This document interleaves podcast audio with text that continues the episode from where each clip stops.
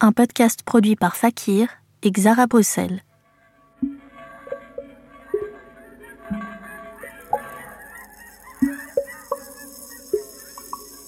Le monde de la musique peut sembler attrayant de l'extérieur, mais froid et hostile quand on s'y aventure sans équipement. Une fois pénétré, son écosystème s'apparente à celui d'une forêt impraticable,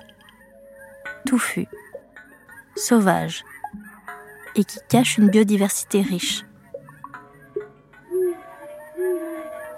Des années à tenter de s'y repérer ne suffisent pas toujours à trouver le chemin qui nous fera sortir de l'isolement.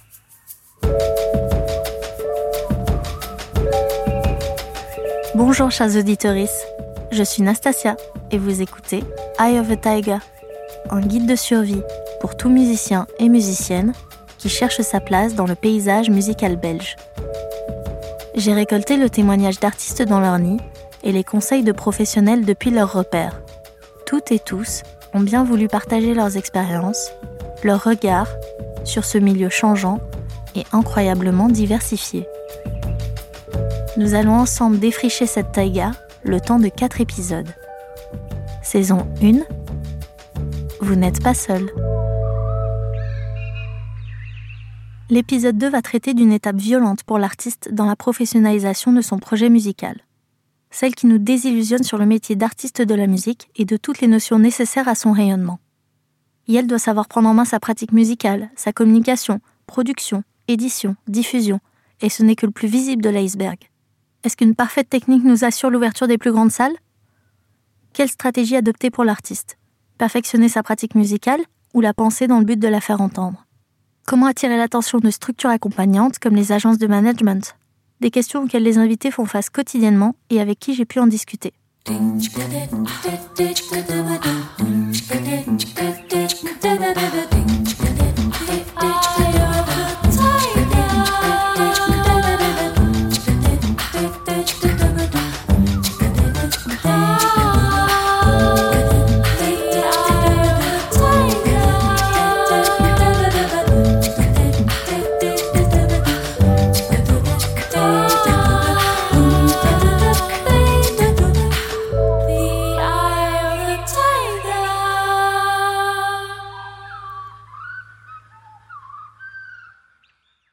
Ces dernières années, je me lève tôt et en fait, je consacre plutôt mes matinées à mon travail de prof. En après-midi, du coup, je me force à faire mes recherches de doctorante. Et enfin, le soir est plutôt euh, délégué à la création musicale. Donc en fait, j'ai des journées quand même plutôt remplies. Je travaille de 8h à minuit, tous les jours.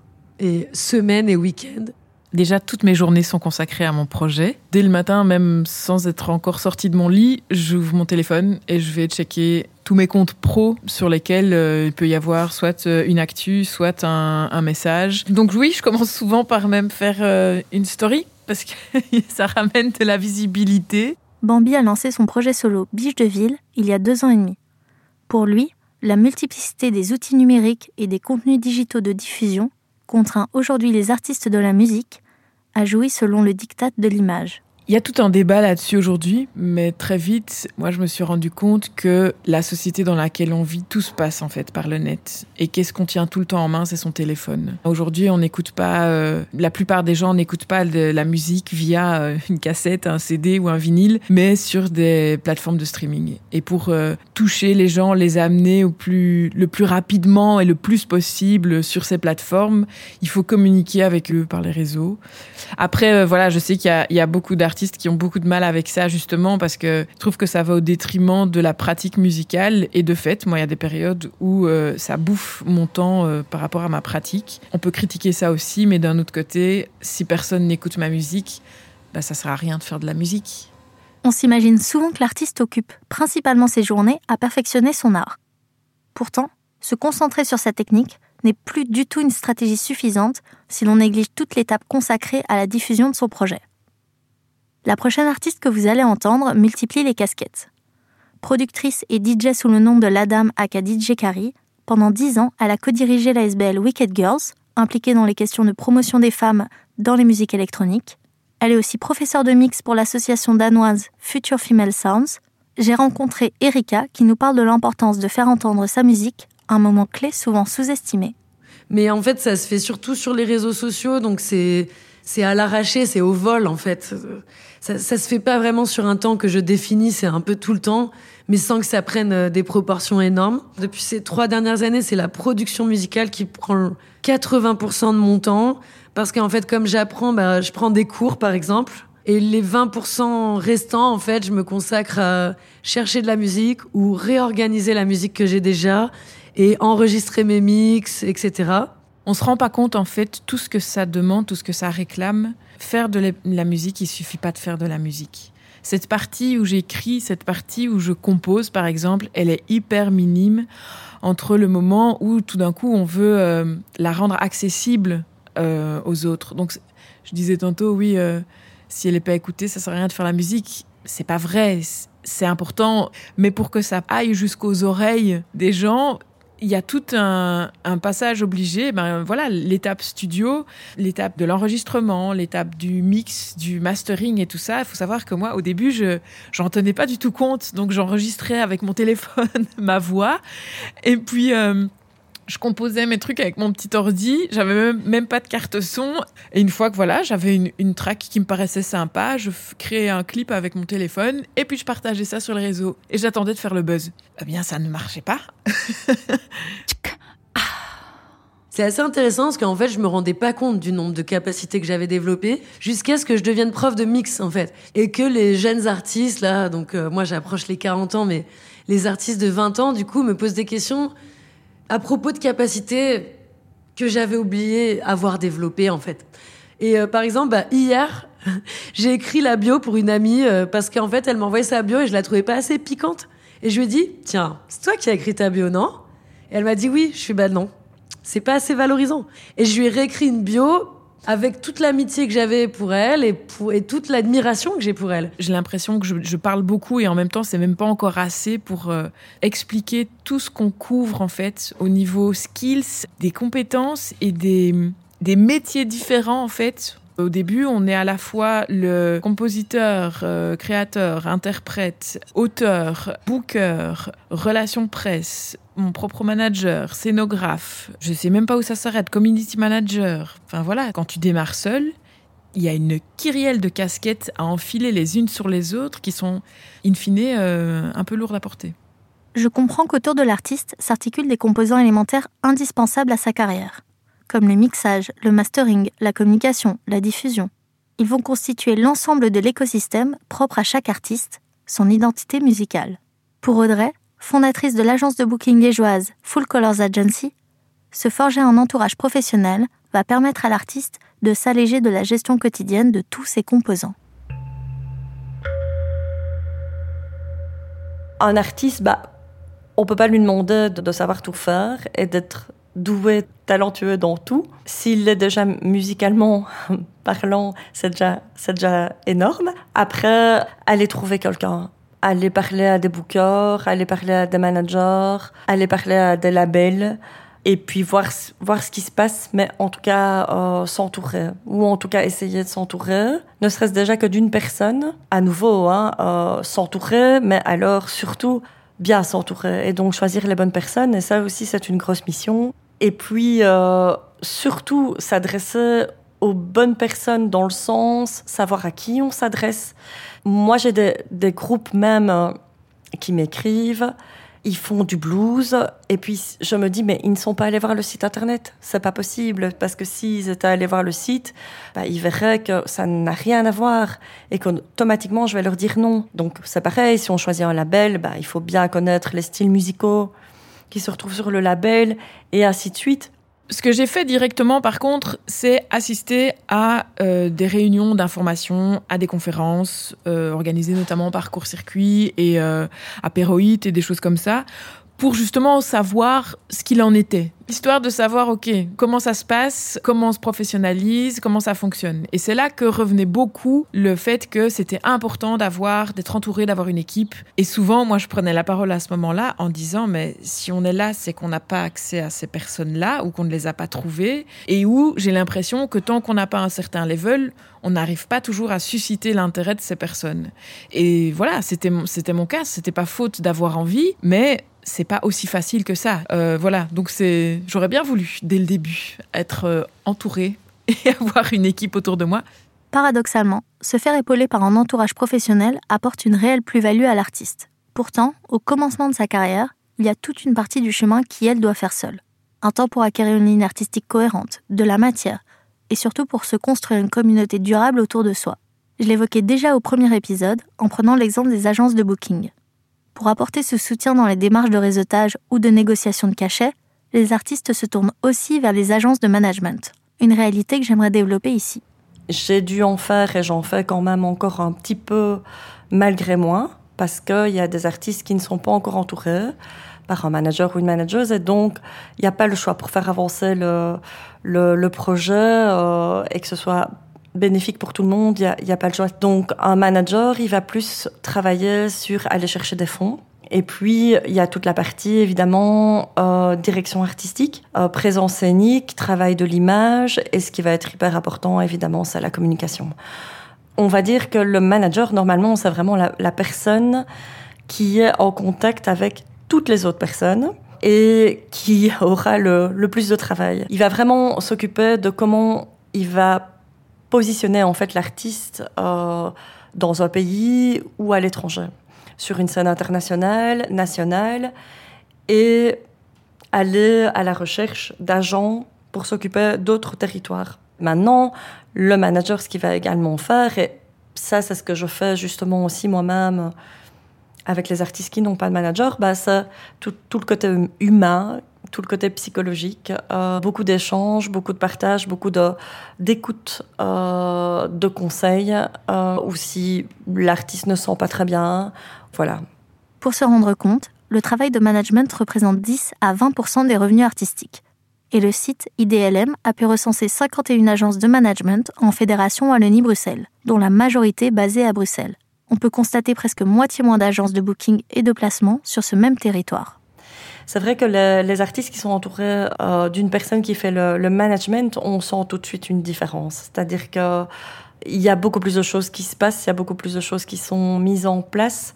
On se complète. Très clairement, on, fait du meilleur boulot, en fait. Et le projet peut se développer euh, beaucoup plus rapidement.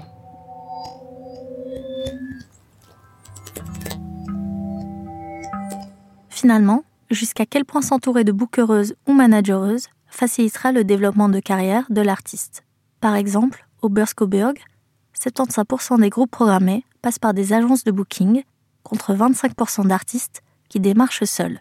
J'ai voulu en savoir plus sur les critères à cocher pour se faire programmer dans ce centre d'art multidisciplinaire situé au cœur de Bruxelles. J'ai alors contacté Gilke, leur programmatrice musique depuis 4 ans. Oui, le nombre d'écoutes, c'est aussi quelque chose que je regarde, mais moins. Je sais qu'en tout cas, à l'ancienne Belgique ou au Botanique, cela entre vraiment en ligne de compte. Combien d'albums ont été vendus? Est-ce qu'il y a une présence dans la presse? Ce sont des éléments qui jouent. Par exemple, un groupe international qui aura déjà joué au Botanique, pour lequel il y aura eu beaucoup de public, ce sera une bonne raison de le programmer chez nous. Critérium natuurlijk om, uh, om die dan ook hier te zetten.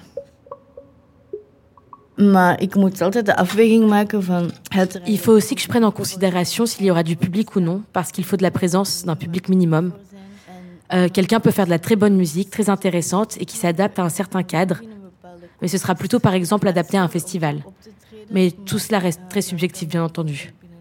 Ce n'est pas qu'on voit quelqu'un et qu'on se dit waouh, c'est formidable, c'est vraiment très bien ce qu'elle fait. Ça ne suffit pas si personne ne le ou la connaît. S'il n'y a pas de public pour, ce sont des facteurs qui influencent évidemment. Il faut aussi prendre en considération s'il y a eu 30 ou 50 concerts sur l'année et le nombre de concerts qui ont été sold out et jouer ainsi sur la sécurité. C'est mieux pour tout le monde, aussi pour les gens qui travaillent ici et pour le public. Et par la suite, tu peux alors programmer des artistes qui ont moins de public. Donc en effet, si des artistes ont fait une tournée qui a eu du succès en France ou en Grande-Bretagne et qui ont gagné un peu en notoriété, on a alors plus vite tendance à les programmer. Si ça cadre avec nos valeurs, bien évidemment. Je voudrais aussi ajouter quelque chose par rapport à la place du Burst dans la ville. Il y a différentes salles de concert et chacune travaille de manière non compétitive et de manière plutôt solidaire, fraternelle. Chacune a sa propre identité. Nous ne faisons pas la même chose que les ateliers Klaus ou la B, même si parfois certaines choses se recoupent. Nous ne le faisons pas de la même manière et c'est ça aussi la force de trouver une niche dans la ville. Et c'est important de tenir compte de ça. Alors imaginons qu'on franchisse le premier obstacle en ayant assez de visibilité sur les réseaux, de concerts à son actif et de public. Ensuite, on surmonte haut la main le second en s'adressant aux bonnes personnes dans les salles, c'est-à-dire selon notre identité musicale. Un travail de longue haleine pour l'artiste, car IL lui reste encore à devoir se démarquer dans la myriade de mails que peuvent recevoir les programmateuristes chaque jour. Est-ce que tout se joue vraiment à un mot près? Donc ici, j'ai reçu un mail d'un artiste qui m'a contacté via un autre artiste ici à Bruxelles. Il commence par je me présente, j'ai votre adresse via, et là il me donne des informations de son ami. Et c'est le genre de mail qui me donne envie d'aller voir plus loin et d'écouter. Il cite les différents projets. Voilà les liens. Sans le citer, il dit J'ai déjà joué au Burst en 2018, donc il y a un point d'accroche. Mon prochain album va sortir sur ce label à tel mois. Est-ce qu'il y aurait une possibilité pour le présenter au Burst Je vais faire une résidence aux ateliers Klaus, donc il y a un réel ancrage à Bruxelles. Naturellement, la musique est aussi intéressante. Je pense qu'il y a un public pour ce genre de musique. Il y a un plan clair, une date de release définie et éventuellement une couverture presse qui pourrait arriver. Et il finit son mail par dire Je vous joins ma bio et il joint le lien vers les biographies et ce qu'il a déjà fait. Donc oui, là c'est un cas où je vais peut-être aller regarder plus loin, car ça peut être très intéressant.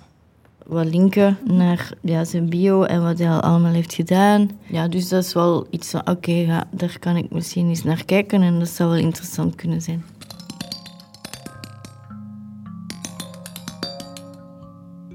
Comme DJ et comme productrice, je suis une professionnelle. Non seulement parce que j'ai une certaine technique et une certaine expérience, mais aussi parce que, en fait, euh, je fais tout comme une professionnelle en fait. J'ai un mail professionnel, j'ai une présentation de moi professionnelle, j'ai des partenaires qui me connaissent pour ma solidité. Donc en fait, c'est une activité professionnelle en soi. Il faut être prêt en fait à l'investissement, prêt au sacrifice. Je vois beaucoup moins mes amis, j'ai aussi beaucoup moins de sous. C'est aussi parce que moi j'ai décidé de me professionnaliser et d'aller très loin que je fais ces sacrifices, mais j'ai l'impression qu'à un moment donné c'est nécessaire que pour euh, rendre les choses possibles connaître sa valeur et savoir bien l'estimer sur le marché, euh, savoir dire non à certaines situations professionnelles, non à certains cachets, non à certaines situations où on est mal à l'aise. Par exemple, pour moi, je suis mal à l'aise quand je mixe pour des gens assis parce que j'ai l'impression d'être un meuble. Ou non à, par exemple, un horaire.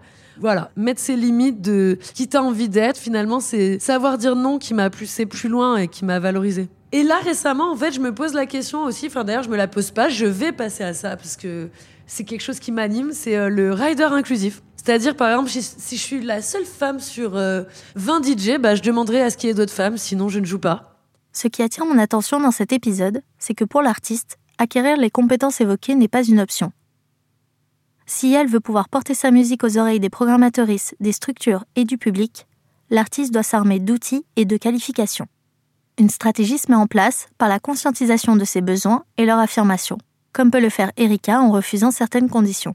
Cet aspect touche à la notion d'artiste entrepreneur, entrepreneuse, un concept traité en profondeur plus tard dans l'épisode 3. Mais plus important encore, tous ces ajustements, concessions, sacrifices et dilemmes demandent à l'artiste un mental d'acier, inflexible face aux intempéries.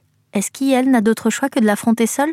Moi, j'aurais voulu savoir aussi que le, le, secteur, en fait, était juste à l'image de cette société qui est patriarcale, sexiste, transphobe, raciste. C'est en tant que personne euh, transgenre, non-binaire euh, et on va dire précédemment assignée femme, trouver sa place aussi, c'est pas évident.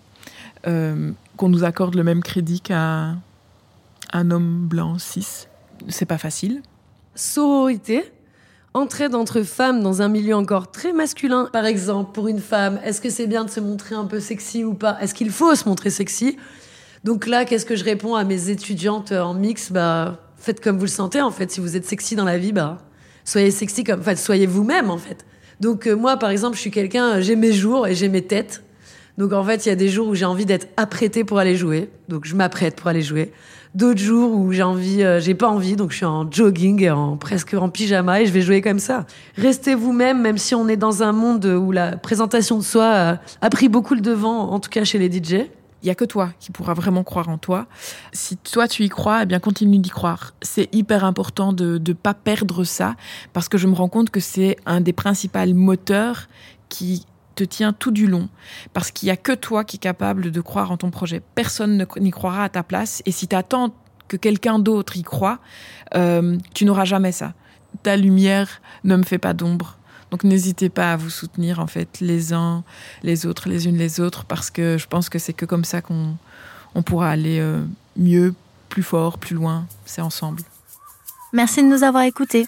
Pour aller un peu plus loin sur les sujets traités, chaque épisode est accompagné d'un dossier complémentaire disponible dans la description ou sur fakir.be. C'était Eye of the Taiga. Une production de Fakir et du Xara Bruxelles réalisé par Nastasia Rico et Fabien Hidalgo, avec l'aide de Noé Béal, Thibaut Kuckelbergs, Pablo Fleury et Béatrice Deboc. Voix off et montage Nastasia Rico. Doublage Letty Bidivanu. Mixage Xara SBL. Habillage sonore Clément Nourri et Linka Sierce, avec le soutien de la Fédération Wallonie-Bruxelles, la SABAM, Playwright, Court-Circuit et la Jazz Station.